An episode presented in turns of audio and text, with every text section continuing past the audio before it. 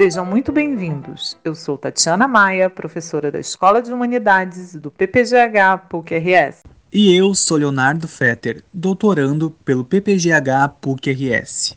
E esse é o podcast Tem Profissional da História aí? Criado para apresentar ao público em geral as múltiplas possibilidades de atuação do profissional da história, além dos acervos disponíveis para pesquisa. Você quer conhecer mais sobre o exercício da nossa profissão em instituições públicas e privadas, nas redes sociais e na vida coletiva? Então, você é o nosso convidado para ouvir diferentes experiências profissionais. Vem conosco e descubra uma sólida e desafiadora profissão. Há muitos espaços onde estamos presentes e somos importantes. Então, tem profissional da história aí?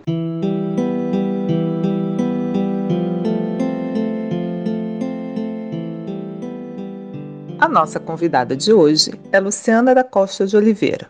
Luciana é pós-doutoranda em História pela Unicinos. Possui graduação, mestrado e doutorado em História pela Pontifícia Universidade Católica do Rio Grande do Sul, PUC-RS. Foi professora da rede pública e privada entre os anos de 2003 e 2014 e já desenvolveu vários projetos e atividades de campo voltados ao ensino da história e da arte sul-rio-grandense. Além disso, faz parte da coordenação do GT Acervos, História, Memória e Patrimônio da AMPU-RS e é membro da Comissão Interdisciplinar de Preservação de Processos Judiciais Aptos ao Descarte, Cominter TJRS. Luciana vem conversar conosco sobre o projeto Caminhadas Virtuais, dedicado à história de Porto Alegre e lançado no início de 2020. Muito obrigada, Luciana, por sua participação e entrevista no nosso projeto.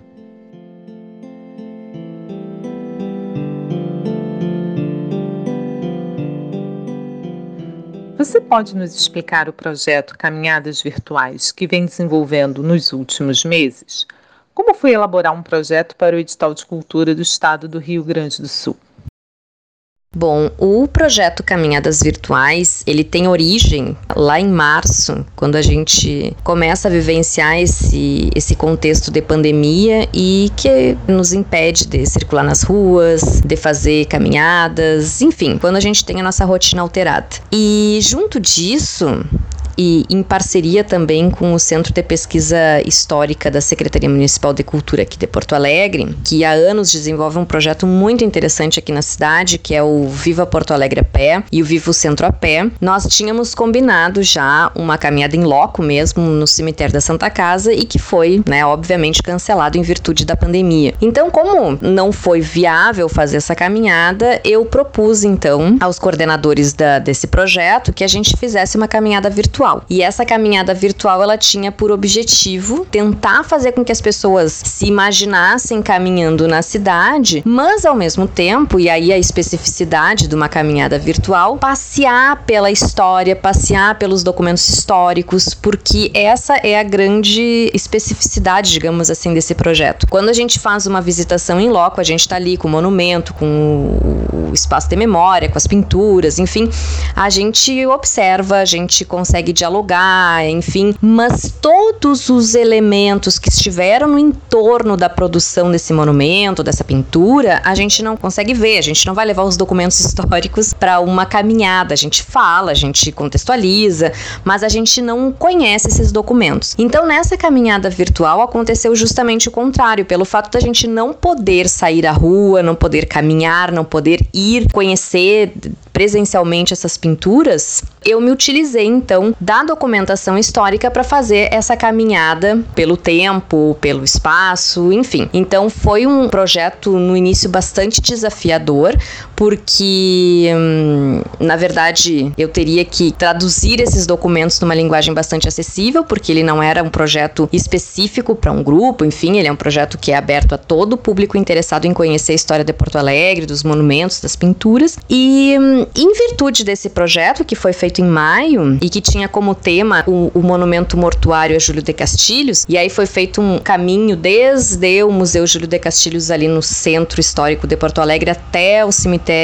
da Santa Casa de Misericórdia, onde a gente então apresentou esse monumento, falou do projeto, falou do artista, enfim. E em julho, quando a SEDAC então lançou em parceria com a Universidade Fevale, o edital FAC Digital, que tinha como objetivo central financiar projetos culturais, eu me deparei com a possibilidade de trabalhar outras questões que não especificamente essas dos monumentos de Porto Alegre, mas questões que já ocupavam a minha pesquisa há muito tempo, que era o caso das, das pinturas do Palácio Piratini. Então, desde mais ou menos 2008, eu me ocupo da pesquisa das pinturas que estiveram e que hoje estão no Palácio Piratini e pensei então, já que fizemos uma caminhada virtual e que deu certo, de certa forma, lá em, em maio, por que não tentar fazer com esse objeto de estudo que eu tinha documentação em casa, que eu poderia transformar num vídeo numa caminhada virtual e poderia então apresentar ao público essa pesquisa que eu vinha fazendo, até porque muitas vezes a nossa pesquisa acaba sendo bastante solitária. Então a ideia era compartilhar um pouco dessas trajetórias, dessa trajetória de pesquisa e dessas questões que eu levantei durante esses anos. Então a ideia do projeto era mostrar as pinturas que tinham sido realizadas em dois momentos. Primeiro as que estavam no Palácio Piratini, que foram encomendadas no governo do Carlos Barbosa e do Borges de Medeiros, e o, o segundo segundo vídeo, que são as pinturas que estão até hoje lá no Palácio Piratini, que são os murais do Aldo Locatelli. Então, de certa forma, foi um projeto bastante interessante para se repensar a atuação dos historiadores, para se pensar a forma como nós podemos trabalhar as fontes históricas e disponibilizá-las ao grande público, para que a gente faça essa mediação entre esse conhecimento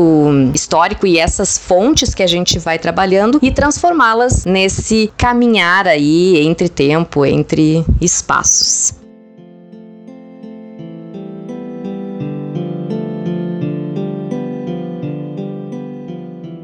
Trabalhar com pinturas do Piratini também é trabalhar a partir da memória e história oficial.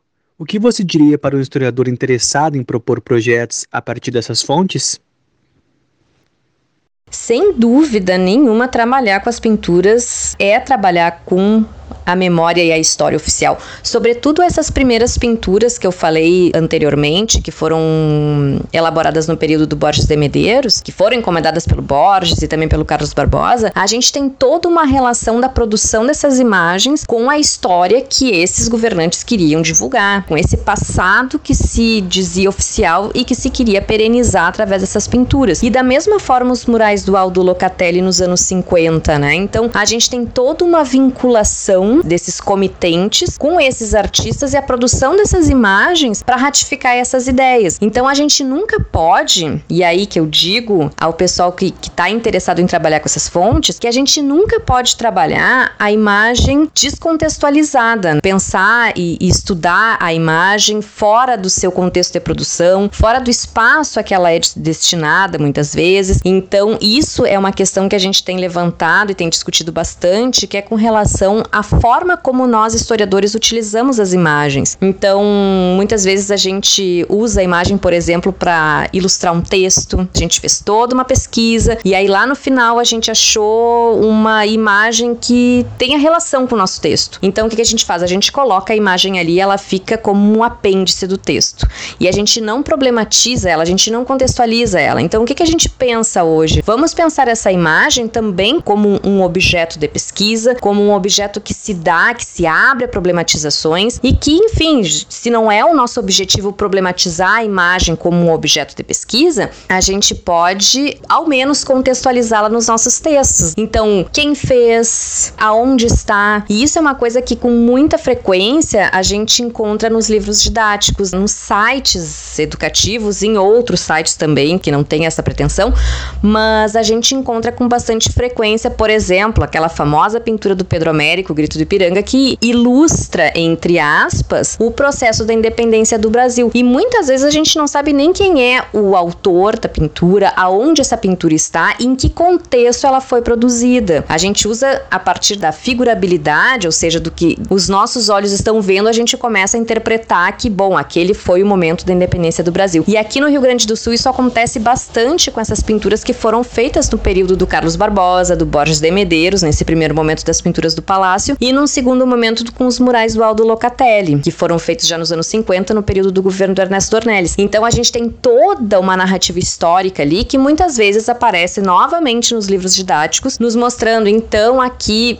vou dar um exemplo, que é a pintura Proclamação da República Rio Grandense, do Antônio Parreiras, que foi encomendada pelo Carlos Barbosa e entregue no período do Borges de Medeiros aqui. Uma pintura de história, e aí a gente entraria também numa outra questão, que seria a pintura de gênero histórico, né? E a pintura tem justamente essa característica, demonstrar esse, esse momento histórico, digamos assim, que o, o general Neto, então, teria proclamado a República Rio Grandense. Então, essa imagem, ela circula nos livros didáticos como a ilustração deste momento. E muitas vezes a gente não sabe que ela é uma pintura do Antônio Parreiras. Antônio Parreiras, que foi um dos grandes destaques aí dos pintores de história do período dessa primeira república brasileira, que recebeu encomendas de diversos governadores do início do século XX, e tampouco a gente sabe onde essa pintura tá, porque depois tem todo um processo de redistribuição dessas primeiras pinturas encomendadas para o palácio, para então dar lugar, para se abrir espaço no palácio para as pinturas do Locatelli. Então, por isso é importante em qualquer trabalho que a imagem vá ter certa importância, vá ter uma relevância, que a gente contextualize, que a gente problematize e que a gente não utilize essa imagem simplesmente como uma ilustração de um texto, como ilustração até de conclusões que a gente já chegou e bota a imagem ali simplesmente para ratificar essa ideia.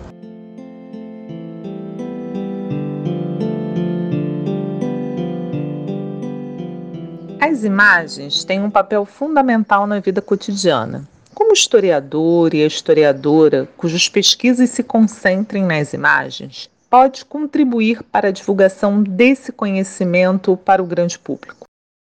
Com certeza, as imagens elas têm um papel fundamental na, na, vida cotidiana, sobretudo agora nesse contexto de pandemia, nesse contexto de virtualização que a gente está vivendo e que muitas das nossas atividades foram virtualizadas e transformadas em imagens, né? Então isso é todo um campo que se abre, que se abre inclusive a problematizações no campo do estudo da imagem, para a gente pensar o papel que elas ocupam, não só na nossa vida cotidiana, mas também, sobretudo, nas nossas pesquisas. Então, como que a gente poderia fazer, e aí entrando na, na, na, questão das pinturas de história, por exemplo, como é que a gente pode fazer com que o público se aproprie disso? E aí vai ao encontro do que eu falava anteriormente. Então, quando a gente trabalha com uma pintura, a gente tem uma série de documentos, de fontes que a gente tem que fazer dialogar é uma coisa que eu venho trabalhando bastante nos últimos tempos, que é pensar a imagem dentro de uma teia de, de relações. Então, cada fiozinho dessa teia é um elemento que está constituindo essa pintura.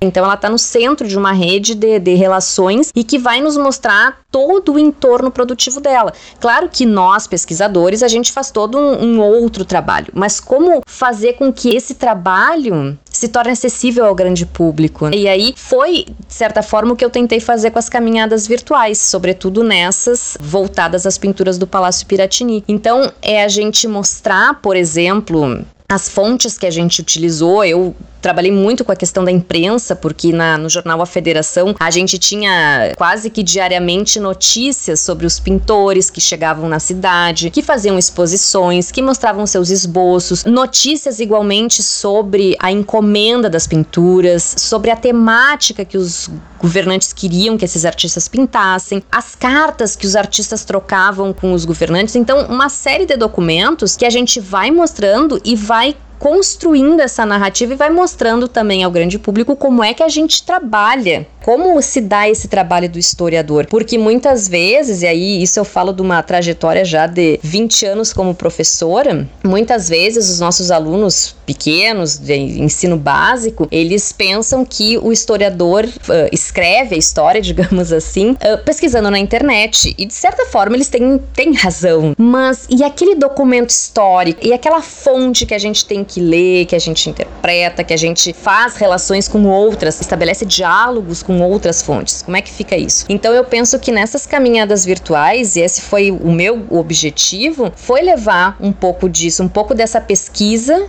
que em parte essa do, do Aldo Locatelli virou minha dissertação de mestrado e as outras questões acabaram de certa forma tangenciando a minha tese de doutorado, levar numa linguagem um pouco mais acessível todas essas relações, explicar que existem essas relações. Então, eu vejo como fundamental a gente fazer essa mediação, não deixar esse, esse, esse conhecimento hermeticamente fechado. Então, fazer com que as pessoas também sejam inquietadas por essas fontes, porque eu acho que isso é uma das coisas mais interessantes, sobretudo nessa pesquisa com as imagens, que a gente olha, se inquieta e busca, e são inquietações que são nossas, do nosso próprio tempo, que aí vai fazer, enfim, diálogos temporais aí bastante interessantes. Então, nesse sentido, eu penso que é uma, uma contribuição bastante importante essa mediação da pesquisa com o, o público.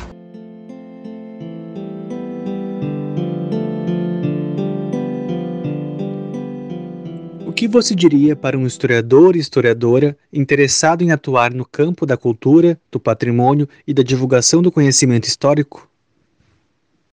O que eu diria é que hoje em dia nós temos uma ampliação desses espaços de trabalho, de atuação. Então, não digo só desses espaços de memória que a gente conhece, como os museus, memoriais, enfim, mas sobretudo através da participação nesses editais, né? nos, nos editais que estão sendo lançados pelas prefeituras, pelo próprio governo do estado, enfim, projetos que estão interessados em valorizar o trabalho do historiador, porque nesses editais está estabelecido que há espaço para historiadores, então há todo um, um campo de atuação e isso é um interessante porque há uma valorização do nosso trabalho como produtor cultural também, e isso é fundamental, e isso também dialoga, porque a gente não está sozinho ali trabalhando, então é bacana porque a gente consegue estabelecer diálogo com outros profissionais, com outras pesquisas e fazer, como eu falei anteriormente, essa rede aí, essa rede de, de trabalho, de pesquisas, enfim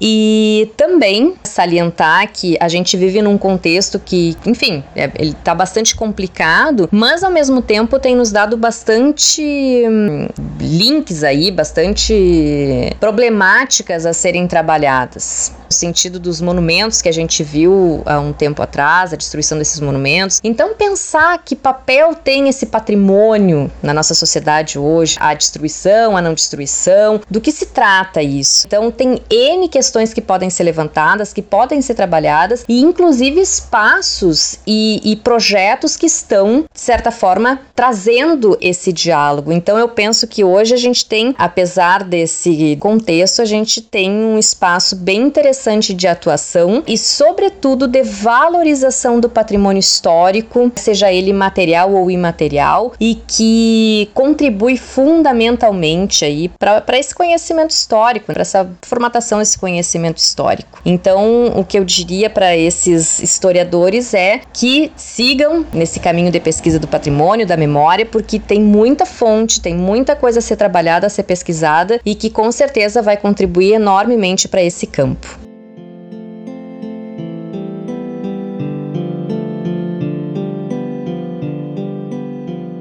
Muito obrigada, Luciana, mais uma vez por sua entrevista. E para todas e todos que nos acompanham, esperamos que tenham gostado dessa entrevista. Convidamos vocês para nos seguir no Facebook, no Twitter e no Instagram. Participem, comentem as entrevistas e sugiram temas. Será um prazer dialogar com vocês e construir esse projeto coletivamente. A música que inicia esse podcast é Atraente, composição de Chiquinha Gonzaga, de 1877. Fiquem bem e até o próximo episódio.